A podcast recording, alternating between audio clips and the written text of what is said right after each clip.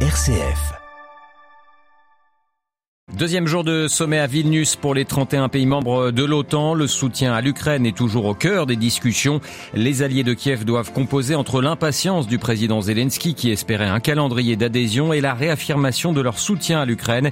Les pays occidentaux qui doivent présenter aujourd'hui une nouvelle série de mesures à long terme pour garantir la sécurité des Ukrainiens. La Russie s'oppose à un projet de prolongation d'un an de l'acheminement de l'aide humanitaire en Syrie. Hier, Moscou a mis son veto à l'ONU. Les besoins de la population populations syriennes sont pourtant importants. Explication à suivre dans ce journal. À la une également la mobilisation en Israël des, oppositions, des opposants à la réforme de la justice qui ne faiblit pas. Des milliers de personnes sont encore descendues hier dans les rues. Et puis ce matin, dans notre dossier, nous vous parlerons de l'Eucharistie. Dans son intention de prière pour le mois de juillet, le pape François invite à la mettre au cœur de nos vies. L'Eucharistie qui nous permet de nous tourner vers les autres. C'est ce que nous verrons avec notre invité, le père Florian Racine du diocèse de Radio Vatican, le journal Olivier Bonnel. Bonjour, deuxième jour de sommet à Vilnius ce mercredi pour les pays membres de l'OTAN, un sommet toujours dominé par le soutien des alliés à l'Ukraine, même si aucun calendrier d'adhésion de Kiev à l'Alliance Atlantique n'a été proposé hier aux grandes dames du président Zelensky.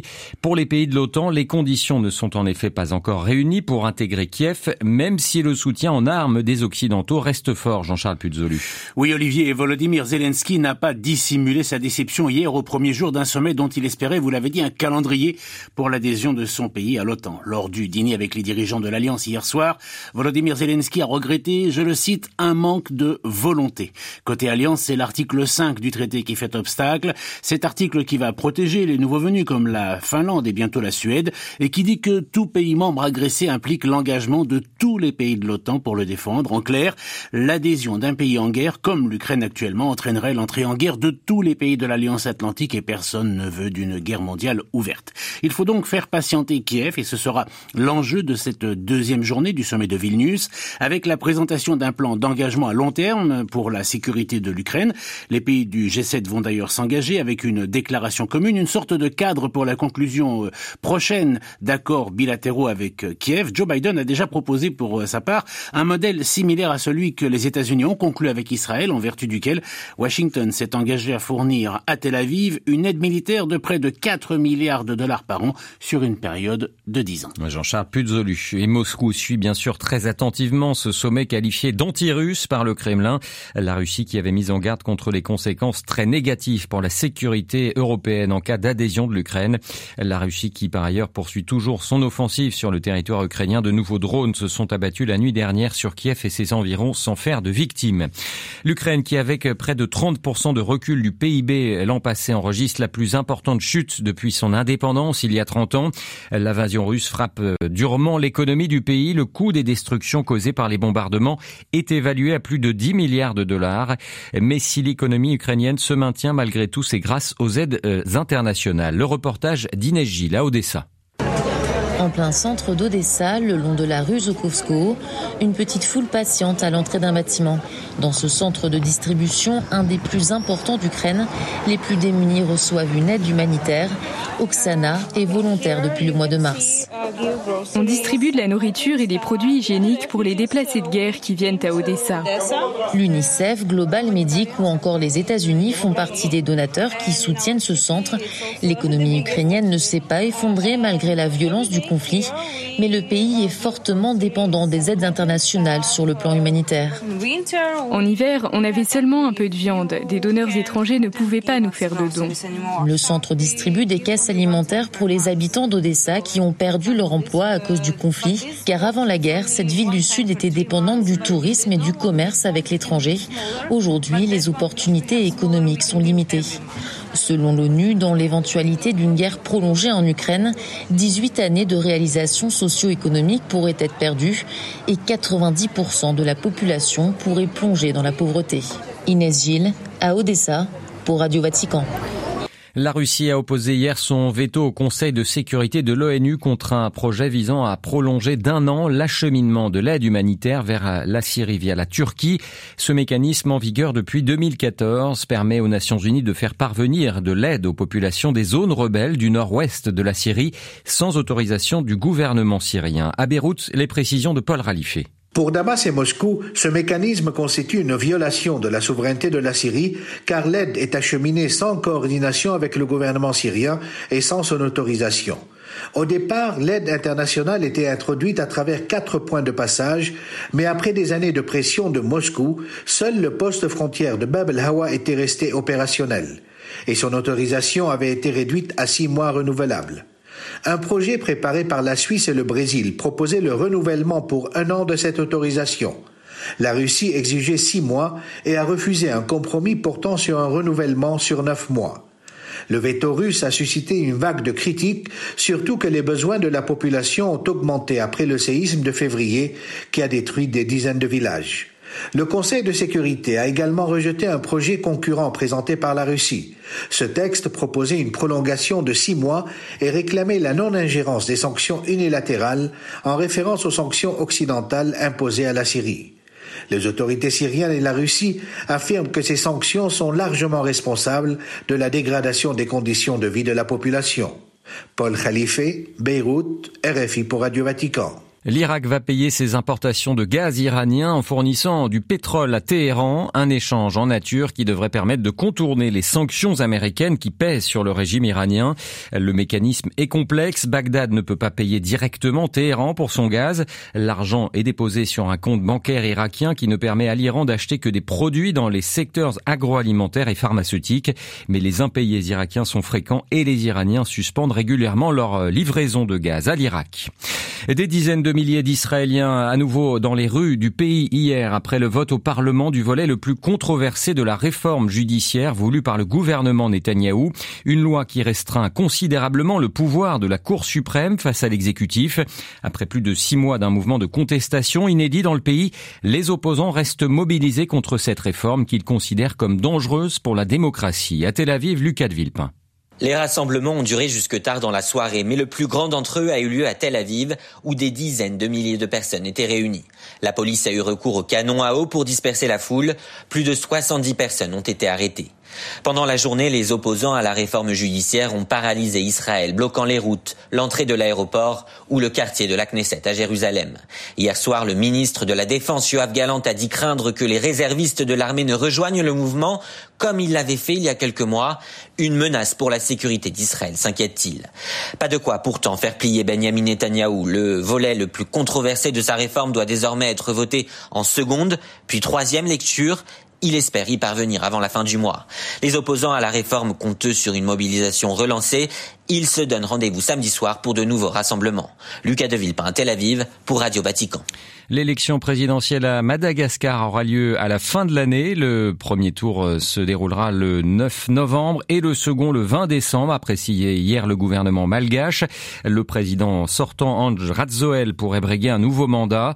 Dans l'opposition, seul l'ancien chef d'État Marc Ravalomanan, renversé lors du coup d'État de 2008 par euh, Ange Radzoel, a officiellement annoncé sa candidature à la présidence En Thaïlande, l'horizon politique s'assombrit pour le vainqueur des dernières élections législatives du mois de mai, Pita Limjenroat.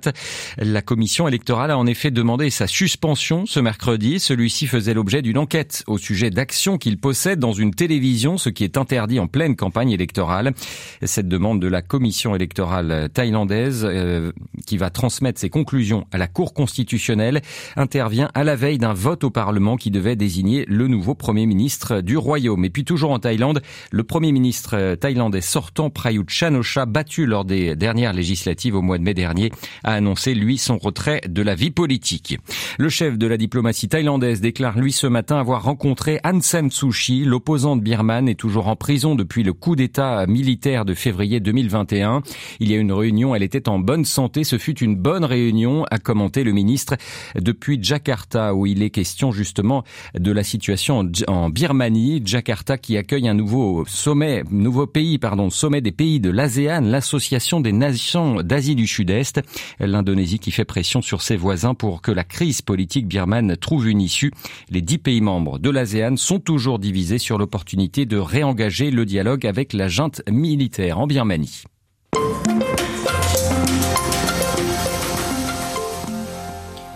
Début juillet, dans son intention de prière mensuelle, le pape François invitait à mettre la célébration de l'Eucharistie au centre de notre vie. Il rappelle l'importance de cette rencontre avec Jésus Eucharistie, profondément transformatrice.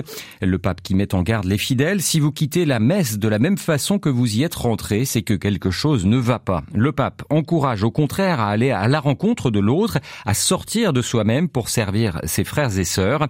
La messe inclut ces deux mouvements, se tourner vers Dieu pour se tourner ensuite vers son prochain. C'est ce que nous rappelle le père Florian Racine. Il est prêtre du diocèse de Fréjus-Toulon, recteur de la basilique Sainte-Marie-Madeleine à Saint-Maximin, la Sainte-Baume, et responsable de l'association des missionnaires de la Très Sainte Eucharistie. Le but de l'Eucharistie, c'est de vivre une communion qui a une double dimension. C'est une communion avec Dieu et qui doit se prolonger dans une communion fraternelle. Hein. si j'ai uniquement une communion avec Dieu, mais que ça change rien dans ma relation avec mon prochain, bah, ça sert à rien. L'Eucharistie, c'est le royaume de la foi. En d'autres mots, c'est pas parce que je mange l'hostie, que je communie au corps du Christ, que je vais nécessairement recevoir la grâce de l'Eucharistie. Il faut que j'ai la foi, que je crois que l'Eucharistie, eh bien, c'est pas simplement du pain, mais c'est le pain vivant qui descend du ciel et on va dire une nourriture vivante et vivifiante. Vivante il y a Jésus présent sous les apparences du pain, et c'est vivifiant, ça renouvelle la, la grâce, la vie de Dieu dans mon cœur. Pourquoi en vient-on à devoir rappeler aujourd'hui l'importance de l'Eucharistie? L'Eucharistie va vraiment à l'opposé de notre culture moderne. Notre culture, c'est la culture des écrans. Et en fait, derrière ces écrans nous donnent beaucoup de sensations, de bruits, de sons, touchent notre sensibilité, mais derrière l'écran de cinéma ou la télévision, il y a le mur, il y a personne. Dans l'Eucharistie, c'est exactement le contraire. C'est-à-dire que l'Eucharistie ne touche pas du tout nos sens. Il n'y a pas de bruit, il n'y a pas de ressenti. Euh, c'est en soi une petite hostie euh, toute blanche qui n'a aucun intérêt au niveau du sensible. Mais dans cette hostie, nous avons la présence de Dieu. C'est là que Dieu nous appelle, c'est là que Dieu nous attend. C'est là que Dieu nous désire et c'est là qu'il se donne à nous pour qu'on puisse se donner aux autres. Alors comment au quotidien réussir à donner la priorité à l'Eucharistie? Eh bien nous avons besoin de contempler, d'adorer, c'est-à-dire Jésus nous dit quiconque voit le Fils. Avant de manger, il faut regarder, contempler. Et d'ailleurs, à trois reprises dans la messe, le prêtre élève l'hostie pour qu'on puisse contempler ce mystère. Et donc l'Église encourage vivement la communion spirituelle, la communion de désir, désirer recevoir l'Eucharistie, préparer son cœur, penser à l'avance à cette rencontre bouleversante qui va se passer à la messe, et en même temps, l'Église nous invite à prendre des temps d'adoration eucharistique en dehors de la messe. On peut parler des visites du Saint-Sacrement. Lorsqu'on passe devant une église, on va faire un petit temps de prière, d'adoration. On peut aller aussi donner plus de temps dans une chapelle d'adoration prolongée. Le but de l'adoration, que ce soit dans la messe, premier acte d'adoration, ou en dehors de la messe, c'est de faire grandir mon désir pour que le Seigneur remplisse ce désir, cette soif qui est au fond de mon cœur. Que faire quand on est traversé par le doute? C'est l'importance d'une confession sacramentelle. Je rappelle ceci parce que c'est vrai que ça a l'air souvent un peu ringard, mais en fait, lorsque je viens chercher cette miséricorde de Dieu, le Seigneur vient illuminer mon cœur, ma relation avec lui, et en fait, le Seigneur chasse les doutes. Combien de fois en tant que curé, je vois des gens qui doutent, qui ont du mal dans leur vie intérieure, dans la messe, etc et une simple confession où on dépose tout au pied du Seigneur et on reçoit cette lumière, ce pardon, cette joie de se savoir pardonner, eh bien en fait ça éclaire ma conscience, mon cœur, et en fait le Seigneur c'est lui-même, voyez, qui va effacer, qui va éliminer les propres doutes. Donc par rapport au doute, qui est la réalité qu'on a tous les chrétiens, et nous avons besoin de laisser le Seigneur nous purifier de tout ça pour avoir le cœur pur d'un enfant qui vient rencontrer son Père dans l'Eucharistie et qui se laisse transformer intérieurement pour ensuite eh bien, s'engager dans la transformation du monde. Voilà, interrogé par Adélaïde Patrignani, le père Florian Racine, recteur de la basilique Sainte-Marie-Madeleine à Saint-Maximin, la Sainte-Baume, dans le sud de la France, et responsable de l'association des missionnaires de la Très Sainte Eucharistie, était ce matin l'invité de Radio Vatican.